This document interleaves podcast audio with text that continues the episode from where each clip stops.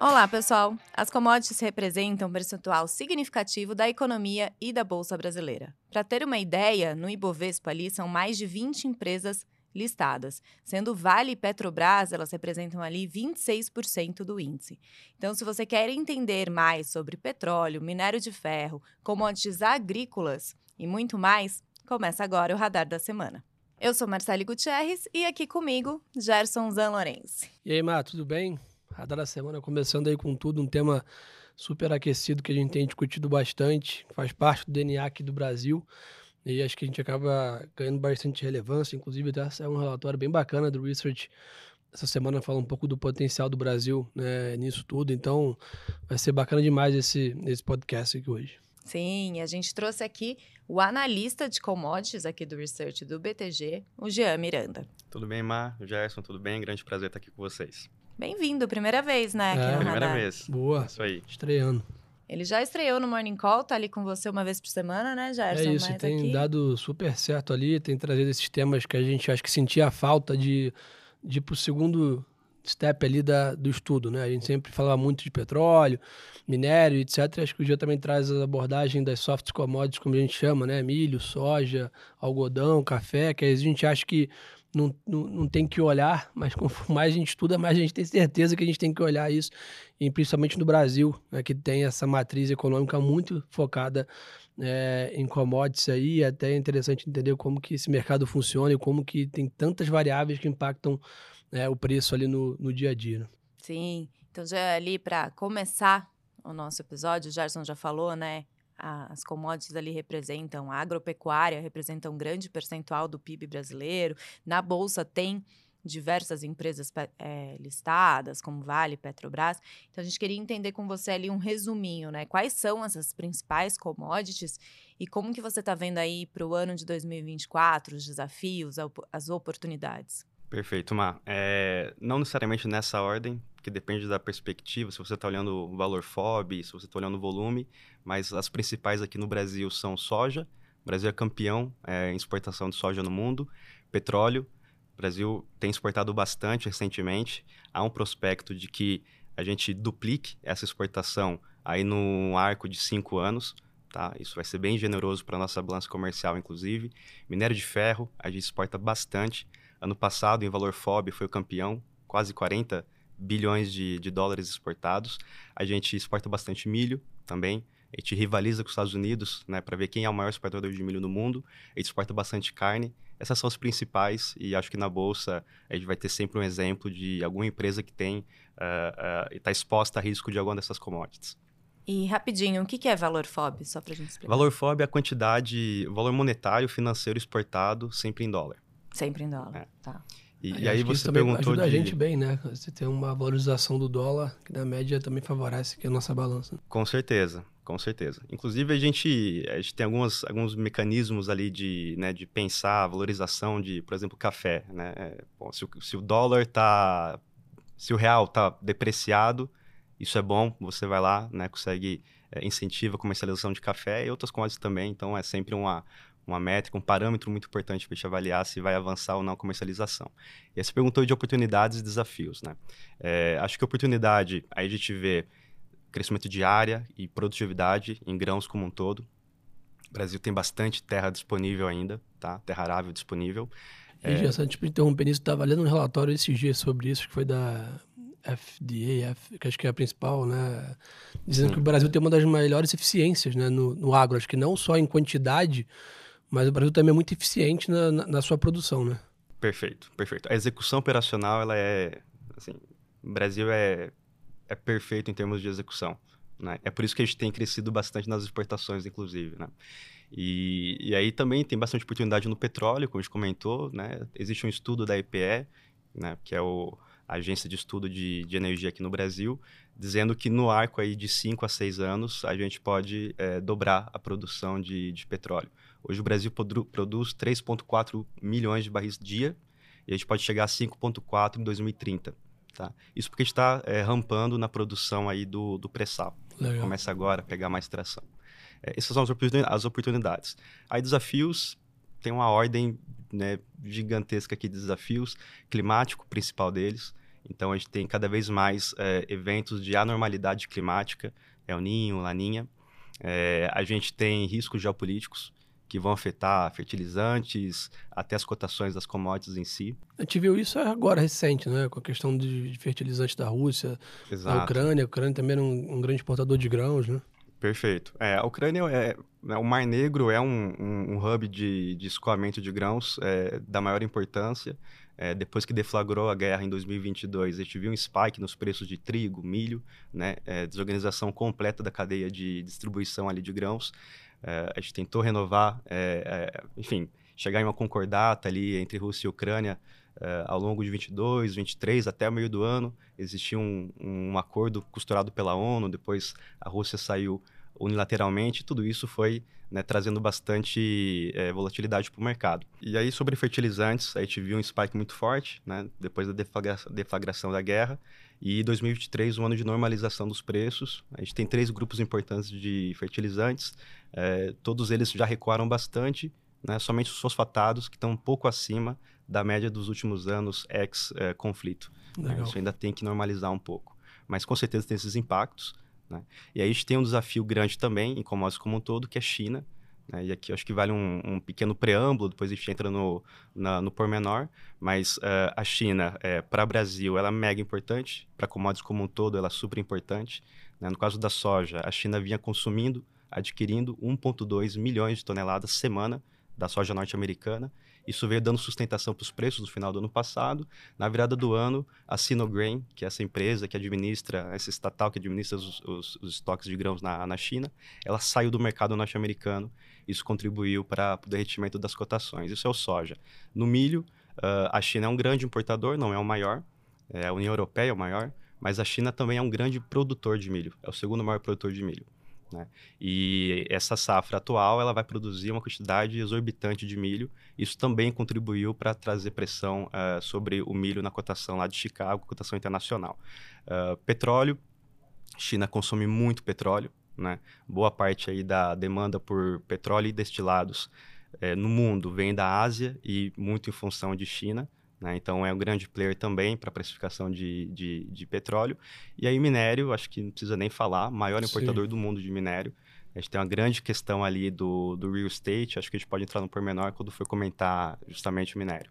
Sim, eu queria, né, já partindo aí para as hard commodities, né, como, como falam, é, eu vi o relatório de vocês de janeiro, né, o de fevereiro ainda vai sair, né, e vocês falaram ali da demanda mais fraca para petróleo para 2024, né? Esse desafio, o risco da escalada do conflito no Oriente Médio. E, inclusive, ontem saíram dados de estoques de petróleo semanais nos Estados Unidos que subiram esses estoques. Então, detalhar um pouco aí como que está essa perspectiva para o petróleo. Boa, perfeito. É, então, assim, em 23, a gente passou boa parte do ano discutindo é, um balanço apertado no petróleo. E aí, conforme a gente caminhou para o final do ano, a gente é, viu surpresas no supply, né, na, na disposição, no suprimento de petróleo, o mercado deu uma, uma descompressurizada, vamos dizer assim. É, falando de crescimento, especial dos Estados Unidos, surpreendeu muito em 2023. Então, a gente teve um terceiro TRI muito forte, quase 5% de crescimento real. Quarto TRI ainda muito forte, 3,3%, foi revisto agora essa semana. Uh, a gente entende que para 24 o crescimento não seja tão forte assim. Né? A discussão é se ele vai continuar resiliente ou não, mas é, eventualmente a economia mundial não vai crescer tanto quanto em 23. A gente tem a questão da China, a gente tem a questão da União Europeia, né, muito próxima, ou eventualmente dentro de uma recessão técnica, inclusive. Então, é, a gente tem essa questão, né? Será que a economia mundial vai continuar numa atração muito forte ou não? Isso, eventualmente, vai impactar nos preços do petróleo. É, Para esse início de ano aqui, a gente tem visto que o conflito continua trazendo muita volatilidade para os preços, né? Em especial, o conflito ele tem, é, e isso está no nosso relatório de fevereiro, que vai ao ar né, é, nos próximos dias, é, a gente tem visto uma reorganização do mapa de originação de petróleo. Né? Então, o que significa? Aquele petróleo que é originado mais próximo das praças de consumo, ele tem ganhado competitividade em relação ao restante. Então, a gente tem uma série de grades de petróleo. Né? A gente sempre fala do Brent, que é o petróleo de referência na Europa. Né? Aí a gente tem o WTI, que é o de referência nos Estados Unidos. Os dois são é, considerados né, produtos de alta qualidade, porque são leves, né? São, enfim, sweet também, é, e são ideais para refino. Mas a gente tem uma série de outros grades, né? A gente tem petróleo um pouco, um pouco mais cru, é, com maior quantidade de, de enxofre, mais denso, etc. E esse, é, é, o, o, os grades que são produzidos é, ali no Golfo Arábico, né? no Golfo Árabe, é, eles têm ganhado é, maior importância porque estão mais próximos né, do, dos centros consumidores, que são Ásia e Europa. a gente viu aí uma disrupção do, do fluxo internacional, então, você tem Canal do Panamá, que está offline, voltando agora aos poucos. Né? Ali é uma questão mais de clima, muito seco, o nível, do, né, o nível de, da, da água baixou muito. É, mas você tem a disrupção mais importante, que é Mar Vermelho, né? por conta dos ataques é, dos UTIs, proxy do Irã, etc. Então, a gente vê um aumento aí do tempo, né, do time, do lead time, o tempo para você né, partir do, do, do, do porto e chegar até o seu destino, aumento dos fretes vertiginoso, aumento de, de insurance, custo de insurance muito, muito alto. É, como o lead time aumenta, você tem menos uh, navios, uh, navios disponíveis para fazer o transporte. Né? Então, tudo isso vai culminando nessa reorganização que a gente tem chamado né, de reorganização do mapa de originação. Né? Um pouco... É um pouco Falei na... que era complexo, mano. É, bem complexo, né? A gente vai tentando entender e vai explicando, né, Gerson? É, claro. Eu queria até antes de partir para minério, te fazer uma pergunta, Gerson, hum. sobre né, essa, volatilidade, essa volatilidade que a gente vê em petróleo, minério, né? Ali todo dia a gente vê, a gente acompanha né, o futuro do minério em Singapura e a gente tem visto saída do investidor estrangeiro da Bolsa neste ano, né? Até fevereiro, é, o saque líquido 10,9 bilhões de reais, de 18,8 bilhões de reais no ano. Então, eu queria entender com você essa volatilidade das commodities, do petróleo do minério de ferro, principalmente, está entre os principais motivos ali para o gringo não ver tanta oportunidade aqui, vamos dizer assim? Eu acho que é um motivo óbvio que, que leva né, o, o estrangeiro, o gringo, como a gente chama, a, a olhar com um pouco mais de, de cautela, óbvio, dado que né, a correlação das economias emergentes com o mercado de commodities é alto, o Brasil ainda, mais ainda, né, nesse quesito, dada a nossa matriz econômica está bem pautada nisso. Mas eu acho que a grande explicação da saída do fluxo, né, ou da redução do ritmo, né, do ânimo do investidor estrangeiro está em cima do 10 anos dos Estados Unidos. Né? A escalada de taxa que a gente saiu de novembro, ali naquela euforia que a gente teve no final do ano passado, de 3,70 para 4,30, e 60 bips aí a mais na rentabilidade do título de renda fixa de 10 anos dos Estados Unidos, na curva de juros ali, é o que realmente acho que tirou o fluxo dos estrangeiros, né? E acho que não só de Brasil, né? Se a gente olhar de todos os outros emergentes, assim, a gente sempre fala quando há mais prêmio no título mais seguro do mundo, naturalmente você perde fluxo nos títulos mais arriscados, né? Então acho que foi esse o principal driver, né? somado também isso que o Jean comentou da China, né? A gente, acho que somado né, top 1 né, o 10 anos, acho que o top 2 as, as inseguranças com a China, que acabam gerando top 3, que é essa questão das commodities, que está ligado com a China é, também.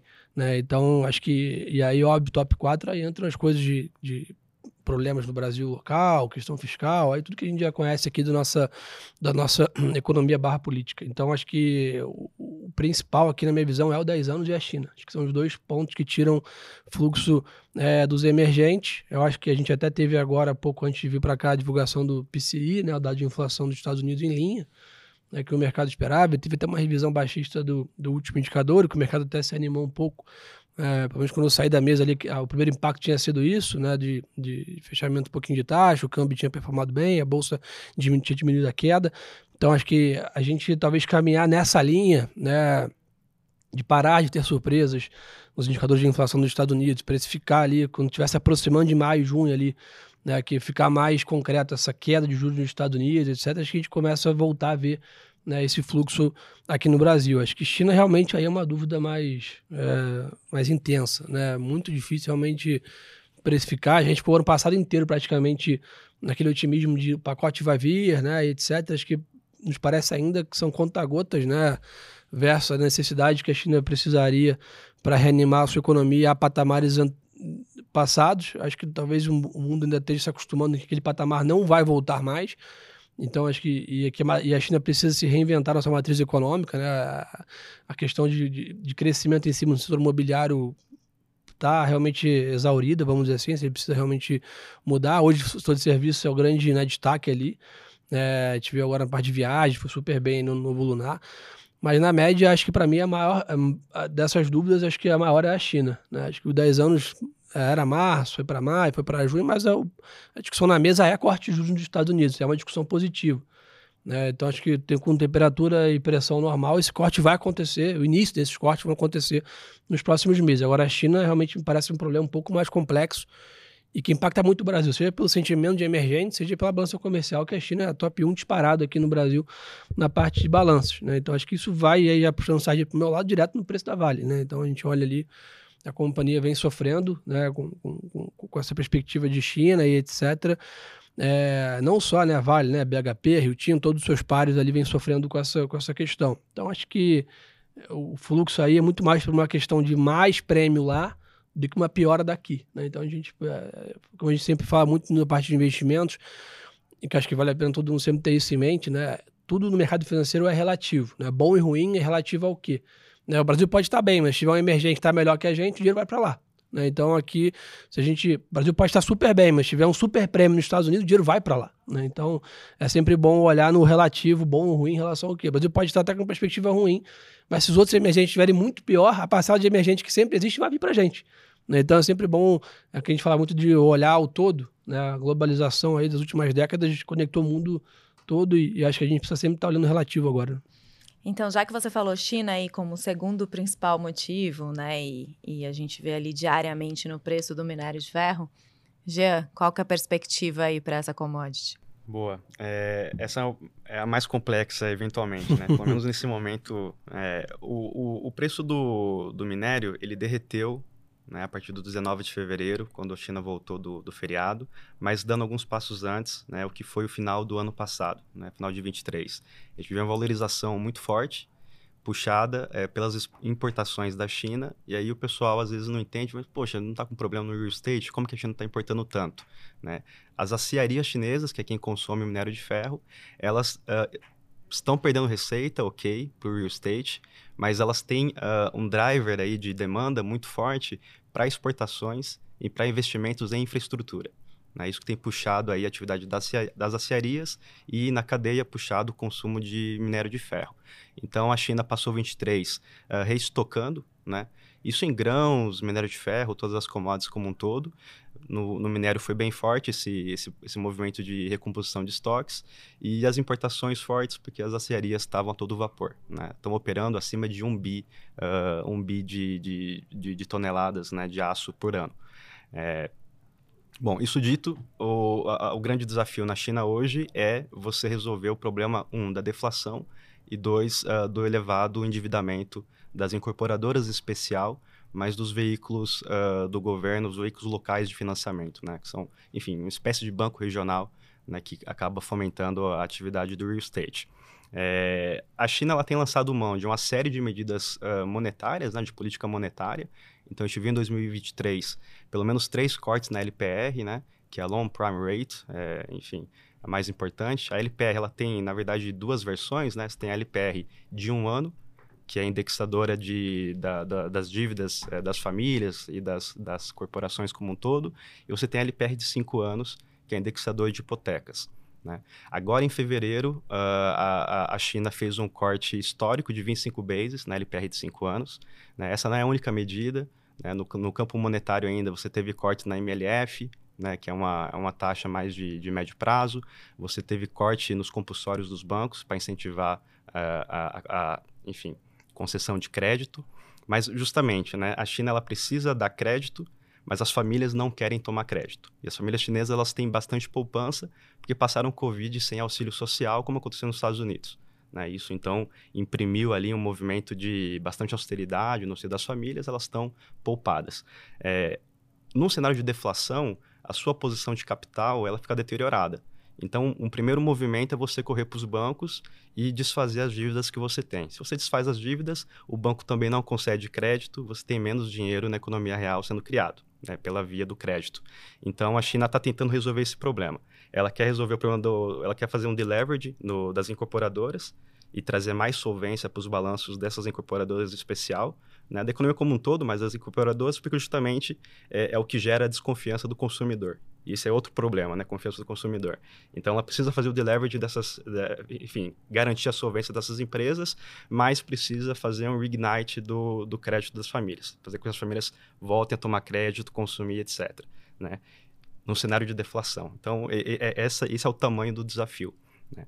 Enquanto as famílias não é, voltarem a confiar no sistema imobiliário e adquirir casas, etc., que é o melhor né, investimento para as famílias chinesas hoje é o, é o imobiliário.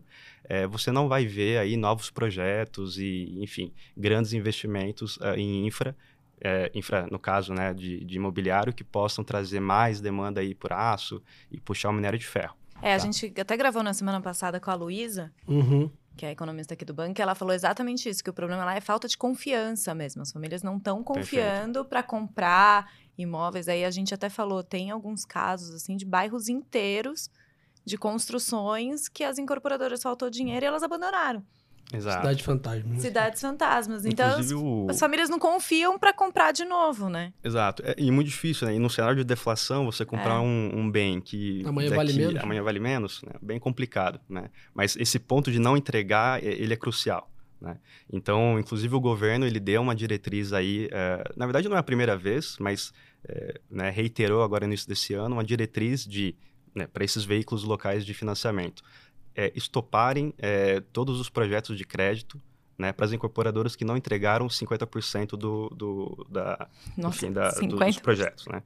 Então, quem está demorando, né, muito delay nas entregas, vai ficar fora aí desse, né, desse pool de financiamento. Legal. E Gerson, já que a gente ainda está falando nas hard commodities, antes de partir para as outras, a gente viu na quarta-feira ali a gente tem que falar dela, né? As ações da, jeito, né? da Petrobras. Elas caíram, as ações da Petrobras caíram mais de 5% após declarações ali do presidente Jean Paul Prats sobre dividendos, né? Sobre a distribuição de dividendos.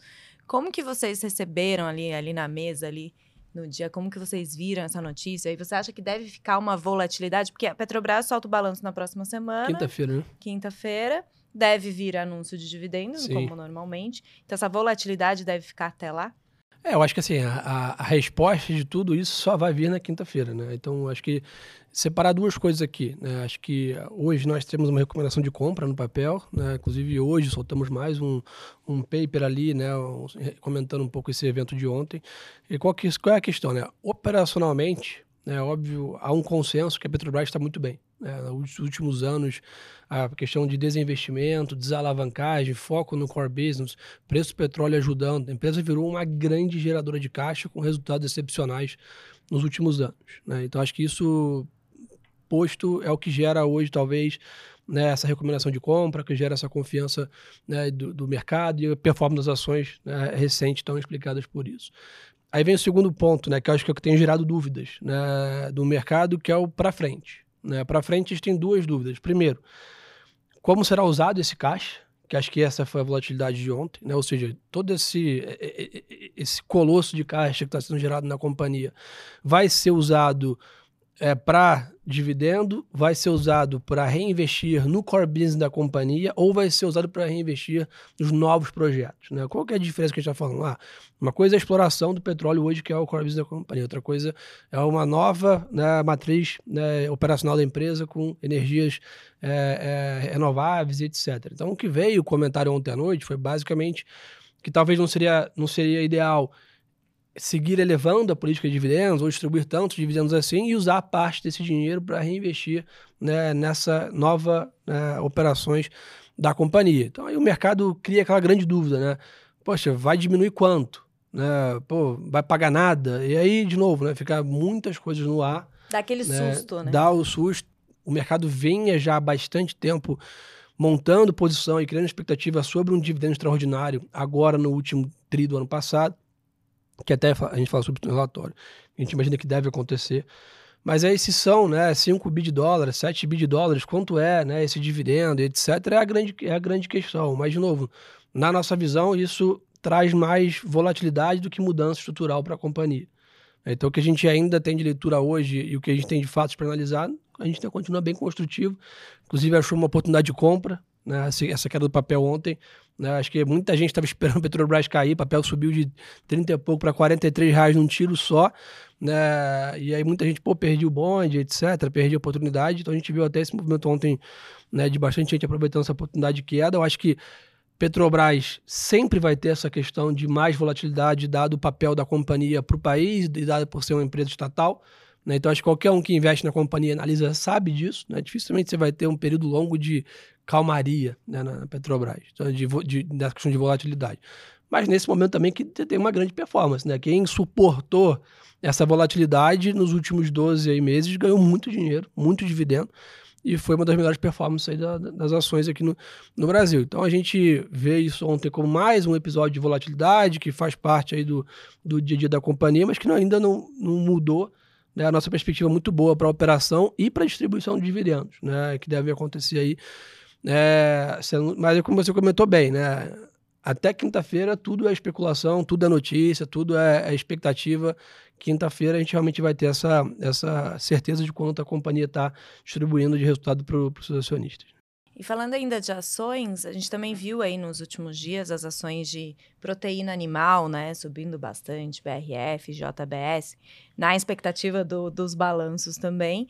E eu queria aproveitar que o Jean está aqui e entender como que tá essa commodity, né? Como que vocês estão vendo ali proteína animal? Boa. É, falando de bovinos, é, a princípio, a gente, a gente tem ciclos distintos dependendo de onde você olha geograficamente. Né? Então, nos Estados Unidos, você tem um ciclo muito ruim, onde a originação está muito cara. Então, empresas que têm maior exposição a Estados Unidos, é, em geral, estão com as margens muito apertadas. Né? O caso do JBS é um pouco diferente, porque eles têm uma frente ali de é, é, enfim, de, de, frango, etc., com a Pilgrim, que está indo muito super bem. É, mas, é, por exemplo, o Marfrig, que tem uma grande exposição nos Estados Unidos, é, acaba, acaba né, passando um mau tempo com, com esse ciclo. O Brasil é o contrário. Né? Você tem um ciclo muito bom para frigoríficos, porque a originação está muito barata. E aí a gente fala de ciclo no mercado do boi, né? A gente está atualmente no ciclo de descarte de matrizes, né, de fêmeas, porque o boi de, enfim, o, o, a novilha, o bezerro, está muito barato no mercado, não, não faz muito sentido você segurar as matrizes, né, as vacas reprodutoras, você acaba enviando para abate. E aí é um extra de oferta para abate, né, você tem um quanto maior, um volume maior de abate, os preços acabam despencando. E é aí que está no ciclo, esse ciclo começou em 2022, né? A gente passou 2023 vendo um esmagamento impressionante de preço. O boi gordo ele saiu de 300 reais arroba para menos de 200. Aí depois recuperou no final do ano, a partir de setembro. Ficou no range entre 230, 250. Hoje está mais para 230, tá? 235. É, e aí a gente está nesse ciclo do, do, do, da pecuária aqui no Brasil. A gente entra 24 ainda nesse ciclo. Tá? Aí tem algumas, algumas, outras, algumas outras questões, né? O que tem dado suporte, é, pelo menos no final do ano passado, para boi aqui no Brasil? Exportação para a China, tá? Os volumes continuam muito bons. Em janeiro agora, na né, nossa balança comercial, os volumes vieram bons, tá? Vieram em linha com, com o volume que tinha sido exportado mensal, né, de média no, no ano passado. O que está ruim são os preços. Então, em algum momento em 2022, o boi China ele saiu a mais de 7 mil dólares por tonelada. Hoje está operando a 4.500. Tá? Então, em termos de volume financeiro, reduziu bastante, mas é, quem segura a ponta é, o, é, justamente o volume. E isso que ajuda você ter maior demanda pelo boi aqui no Brasil. Né? E aí tem uma terceira lógica também, que é sobre né, o balanço de oferta e demanda aqui. É, a oferta, a gente tem dois vetores, né? Ou você coloca o seu boi em pastagem e o pecuarista ele tem maior controle sobre a oferta, tá? Porque demora um pouco mais, ele consegue operar o mercado, né? Ou ele joga no confinamento intensivo, onde ele tem menos tempo para engorda e ele não tem muito controle sobre a oferta. Então, do momento que o, que o animal entra no confinamento, é, é pouco tempo, ele já tem que vender para o frigorífico no preço, no preço de tela, no spot da praça dele. É, a gente teve um estresse climático, né, em setembro, outubro, né, último trimestre do ano passado. Depois, ao final do ano, vieram as chuvas, melhores pastagens, mais oportunidade para o pecuarista segurar essa oferta dele em pastagens ao invés de confinamento. Então a gente diz que começa o ano com uma oferta um pouco mais reduzida. Porém, a demanda também está reduzida. Apesar uhum. de estar tá exportando para a China, é, a carne aqui no varejo não está saindo legal. Né? Então a gente não tem uma demanda muito forte dos frigoríficos, eles estão com escalas de abate bem, é, bem confortáveis, não estão é, precisando adquirir com urgência. Então cai a oferta um pouco, mas a demanda também não né, acompanha esse movimento de queda, você tem uma estabilidade de preços. E a gente entende que a reversão desse ciclo vai se dar né, em algum momento em 2025. Né? Então, lá para frente, talvez eles vejam uma melhor né, reprecificação aí é, desse boi de entrada, né, que é o novilha, o bezerro, etc. Nesse momento, os spreads são excelentes. Então, quem adquire esse animal paga pouco, vai alimentar o animal, depois vender a um preço né, bacana no momento de virada do ciclo. Então, nesse momento é um momento de composição do, da, da enfim, do, do, da sua população de animais. Né? Um momento muito bom, o spread está bem, tá bem positivo. Mas esse, esse é um pouco o cenário. E Estados Unidos é um outro ciclo. Né? Lá você está começando a reter as fêmeas. E aí você tem menos é, animal no mercado, o preço de, de entrada do boi, né, do animal pequeno, está muito caro, e aí as, as margens para frigoríficos que operam lá são, são bem apertadas. Saiu o balanço de BRF, foi super bem, né, em termos de geração de caixa. Na verdade, a receita caiu, né, por conta, enfim, dessas vendas um pouco mais fracas e preço também. Só que a margem aumentou justamente por esse ponto do ciclo que está na pecuária aqui no Brasil. Acho isso muito interessante, né? A gente vê as ações lá na tela e o que determina é o controle do boi se ele vai para o pasto ou não. É, é. Genial. Legal. E no lado de grãos, né, de forma geral, ali as soft uhum. com, as softs commodities. Boa. Até um, um passo no boi ainda, é, input é milho, né, farelo. Como caiu esse preço, você teve menor pressão na, que na é conversão a ração de caixa. deles, né? Exato. Então essas empresas acabaram, né, é, originando ração, preço muito menor. Isso contribui aí para a formação de margens. Né? Mas é, falando de grãos, a gente um retrospecto muito rápido, né? 21 e 22 foram anos excelentes de preço. Né? A gente teve um, uma conjunção de fatores que levaram a isso: fertilizantes em alta, disrupção de cadeias de, de, de, de produção. É... A gente teve quebra de safra. Né? Em 2022, a Argentina quebrou 50% de safra. E a Argentina é um dos maiores exportadores de farelo e de óleo de farelo, do, óleo de, de soja do mundo. É, tivemos quebra nos Estados Unidos, alguma preocupação, e Rio Grande do Sul, uma quebra né, danada. É, beleza, e preços muito altos, depois 23, ano de normalização, queda dos preços, devido a um quantum, um volume de produção muito elevado. E aí a gente né, tenta olhar para uma tese na economia que diz que preços elevados é, reconduzem o mercado para uma situação de equilíbrio. Então esses preços estavam muito elevados nos últimos anos, e isso incentivou os produtores a aumentarem a área, portanto mais produto no mercado, e de repente isso ultrapassa a, a demanda. E aí você volta a ter queda de preço e o mercado vai se ajustando dessa forma. A gente entende que foi o que aconteceu em 2023. Tá? É, e aí, onde que a gente está hoje? Hoje, a safra que a gente discute né, de milho e de soja no mundo é a safra 23, 24. Tá? É, tivemos quebras, é, quebra de safra aqui na, no Brasil no soja, é, redução bem forte de área plantada no milho, né, em especial milho safrinha. Então, é menos produto entregue pelo Brasil, mas ainda níveis muito altos é, olhando para o histórico. Não vai ser recorde como foi ano passado, mas vai ser uma boa entrega de grãos aqui no Brasil. Agora, o mais importante, variável chave aqui para a gente, é a Argentina voltando com safra cheia, né, tanto no soja quanto no milho, e isso dá é, é, maior espaço aí para o balanço global, deixa ele mais folgado, isso que conduz os preços para baixo, né? Isso tudo lado da oferta. Lado da demanda, uma demanda também, né, igualmente um pouco mais fraca. Né? Estados Unidos, perdão, China passou o ano de 23 é, fazendo restocagem de, de, grãos, esse ano talvez não consuma tanto. E aí, do lado da demanda, a gente está sempre olhando para os mercados de pecuária e, e suinocultura.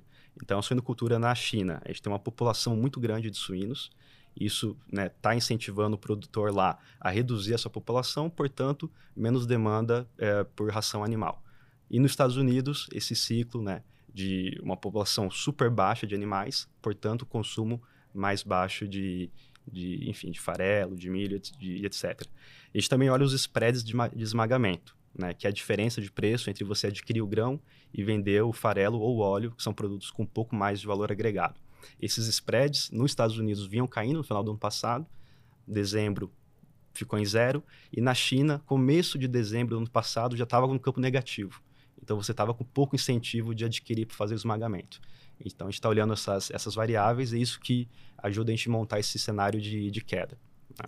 Na bolsa tem, não tem muitas empresas de grãos, né, Gerson? Não, a gente até, na última leva de IPOs até teve, né, uma entrada de algumas companhias, né, CLC, a Boa Safra. É, então a gente começou, mas assim, olhando o tamanho desse potencial, o tamanho desse, da representatividade do PIB do Brasil versus a bolsa, ainda tem muita coisa legal é, para vir. Bacana. Bom, eu vi também uma, Última notícia nessa semana, antes de vir para cá, Jean, queria entender com você. Tem um projeto de lei na Câmara em, em tramitação, conhecido como combustível do futuro, que ele prevê elevar a mistura do etanol na gasolina para 25%. Você acha que esse projeto, né, se ele for aprovado, se ele caminhar, ele pode ser aí uma boa para o mercado de etanol também, que tem até mais empresas Sim, também na bolsa, é. Boa. É, bom, combustíveis sustentáveis é grande trend aí para não só para Brasil, para mundo e com certeza isso né, a gente está é, adaptando nossos modelos. É um, um, panorama um pouco mais né, genérico aqui. É, nos Estados Unidos, você tem é, um lobby muito forte para você introduzir as, a, a, a utilização do SAF nas companhias aéreas. SAF é o Sustainable Aviation Fuel é uma espécie de querosene sustentável. É, o lobby lá é para que essas empresas é, possam é, adquirir crédito fiscal ao utilizar o SAF. E se isso acontecer, você tem um deslocamento no nível da demanda, ou seja, um aumento né, em toda a curva de demanda pelo milho, porque lá você faz o, o etanol a partir do, do, milho. A gente tem o combustível o diesel verde, também nos Estados Unidos, né, consumindo bastante soja. Brasil, a gente saiu de um blend de 12% do biodiesel no ano passado, saltamos para 14% e tem projetos para ir para 15 ano que vem e 20 é, no, no curto prazo de tempo. Tá? Hoje a nossa indústria de, de biocombustível, de biodiesel no caso, ela é capaz de produzir o B20, tá? ela consegue entregar, ela tem a capacidade de quase 14 bilhões aí de, de litros de, do, do, do, biocombustível, do biodiesel. E o biodiesel ele é produzido a partir do, do soja. Então, também um aumento né, bem, bem pronunciado da demanda pelo, pelo soja. A gente tem a Raizen, investindo bastante em, em, etanol de milho, né, investindo no SAF. A gente tem a FS Bio, que são empresas também estão no nosso universo aqui do banco, uh, que é, na verdade, pioneira no Brasil, né, no etanol de, de, de, milho. Então, é claro que esses investimentos em transição energética, eles vão trazer uh, bastante benefício para o mercado de grãos na ponta, no flanco de demanda. Vai aumentar a quantidade demandada. Isso, isso é certo. Agora, está só ajustando para ver se, por exemplo, no caso do SAF, esse lobby nos Estados Unidos, para ver se a produção é, de grãos lá, de milho para fazer o, o, etanol, se ela não é tão poluente quanto você utilizar o, o, o combustível fóssil. Né? O processo ali mesmo. O processo né? como um todo, uhum. exato. Então tem toda a discussão de qual modelo o governo vai utilizar para oferir né, o, a pegada de carbono. Então tudo isso está em discussão mas é, alguma coisa já está nos preços, né, nas curvas, curvas, nas curvas perdão, futuras do, das commodities, mas é uma discussão em aberto e a gente entende que tem bastante simetria aí também para a gente conseguir operar. Legal. Bom, Gerson, para encerrar aqui, né, aquela pergunta que eu, que eu sempre faço no final do podcast, o que, que você vê ali, o que, que, que vocês estão vendo ali na mesa que tem que observar nos próximos dias, a temporada de balanço? Bom, a gente já vai entrar em março também, tem tem FED, tem Compom. É, eu acho que assim, a, ainda olhar a temporada de balanço, né? Tem balanço Petrobras, como a gente comentou, tem várias outras companhias ainda divulgando seus números. É, mas realmente, aí começar, acho que a partir de março, começar a monitorar um pouco mais Brasília também, né? Acho que na, tradicionalmente aí começa a ganhar corpo ali algumas discussões de reformas e outros pontos também que a gente começa a ganhar mais corpo para entender o que é a pauta desse ano para a gente ficar de olho. E lá fora um pouco que eu já comentei, né? Realmente olhar um pouco mais os dados, eu acho que é difícil ter surpresa aqui ainda, realmente está ficando já para o final do primeiro semestre ali, é, o comecinho do segundo semestre, corte de juros nos Estados Unidos, acho que ali pode ser o grande drive, mas óbvio que o mercado vai antecipar antes, né? Então, se acontecer o corte em junho, não vai ser em junho que a bolsa vai subir, né? O mercado já vai ter precificado esse corte antes. Mas eu realmente acho que tem eventos aí bem positivos para a gente para a gente receber e eventualmente talvez até essa realização de janeiro, fevereiro deu uma oportunidade de entrada, né? Senão a gente teria visto novembro, dezembro, janeiro, fevereiro super bons. Difícil é entrar na bolsa já se tiver 145 é. mil pontos agora, né? Então acho que aí tem bastante espaço para gente, a gente olhar. Acho que essa queda de juros aqui no Brasil, que março vem mais um corte, 50 bips já começa a dar sinais no mercado de capitais aqui, já começou a ver os fundos imobiliários performando, ofertas né, dos fundos imobiliários. Fizemos uma captação agora excepcional no nosso fundo de logística aqui. A oferta captou um bilhão e meio de reais, né? Todo o lote da oferta, que a gente não via bastante tempo no mercado. Então é óbvio que ainda tem muito para absorver essa queda de juros. Né? A pessoa física ainda não voltou para a bolsa, ainda não começou a perceber que precisa já voltar a diversificar, que esse CDI está em queda né? e vai continuar. Então eu acho que que a gente falou, né? As conversas tendem a ser cada vez melhor. Ah, vai ser sem volatilidade? Com certeza não. Né? Então acho que a gente ainda está cautelosamente otimista, né? Como a gente tem caracterizado o cenário atual, é, mas pois, cada vez mais parecendo que a narrativa fica para o lado positivo para os ativos de risco. Né? E já em commodities aí? O que está na, na agenda, vamos dizer Boa. assim? É, Má, vou tentar ser tópico e falar de algumas coisas que a gente acabou não comentando por commodity. Então, é, petróleo, algo que a gente está observando, é, e é um movimento desde o ano passado, um movimento de consolidação na indústria. Então, a gente viu aí 250 bilhões uh, de dólares em deals ano passado. Esse ano já aconteceu alguns deals de consolidação também. É, os mais importantes ano passado foram ExxonMobil adquirindo Pioneer, 60 bi. Uh, Chevron adquirindo a Hess, 50 e tantos bi. A gente tem outras empresas adquirindo esse ano também. Então, está acontecendo esse movimento. O objetivo dele é, é, é, você ganhar essas empresas grandes, as majors, ganhar controle sobre as reservas da Permian Basin, em especial, que é a região lá no Texas, entre Texas e Novo México, onde você tem bastante petróleo ainda, né, do shale. É, a gente está observando esse movimento. No Brasil também ele existe, tá? É, enfim, na América Latina. É isso para petróleo. Uh, para minério, a gente está observando aí a recuperação de China, com olho no movimento do Fed também. Então, toda a frustração no movimento de início de corte é, vai colocar pressão de baixa no minério, certamente. Mas a gente entende ainda que o minério é um player, um contrarian para esse cenário uh, negativo de China. Então, se a China recuperar, vai, vai bombar o, o minério e as empresas estão ligadas. É, grãos, é, como você já comentou, transição energética, né, deslocamento da curva de demanda, quão positivo isso vai ser, e também um olhar já para a safra 24-25, que começa no hemisfério norte no meio do ano, e a gente vai ter bastante volatilidade, é, mercado climático nos Estados Unidos, a gente vai discutir laninha, se está formando laninha, se não está, qual é a probabilidade, tudo isso vai estar tá em jogo. A área, né, hoje já sabe que provavelmente vai se aumentar a área de plantio do soja e diminuir a do milho, então a gente está observando tudo isso. E eu acho que é isso das commodities que a gente comentou, né, são os é, são os vetores que estão no, no, nosso radar que a gente vai observar nos, nos próximos meses. Legal, muito obrigada, Jean. Eu que agradeço, Mar. Obrigado pelo convite, Gerson, muito obrigado. Espera, a gente vai te chamar mais vezes aí, viu? Pode deixar. Boa, fico feliz. E Gerson, antes de encerrar aqui, quero aproveitar hum. e fazer um merchan. Que Boa. na segunda-feira tem mais uma live da série ali, ah, Onde Investir lembrado. Estarei 2024. ali no final do dia. Você, Bruno Lima. Firmes. Falando de ações. De ações, exatamente. Então, ali, quem quiser saber mais ali, né? Óbvio, segue ali todos os nossos conteúdos no canal do, do BTG no YouTube. E na segunda-feira, sete da noite, tem a live Onde Investir 2024 com o Gerson e Bruno Lima.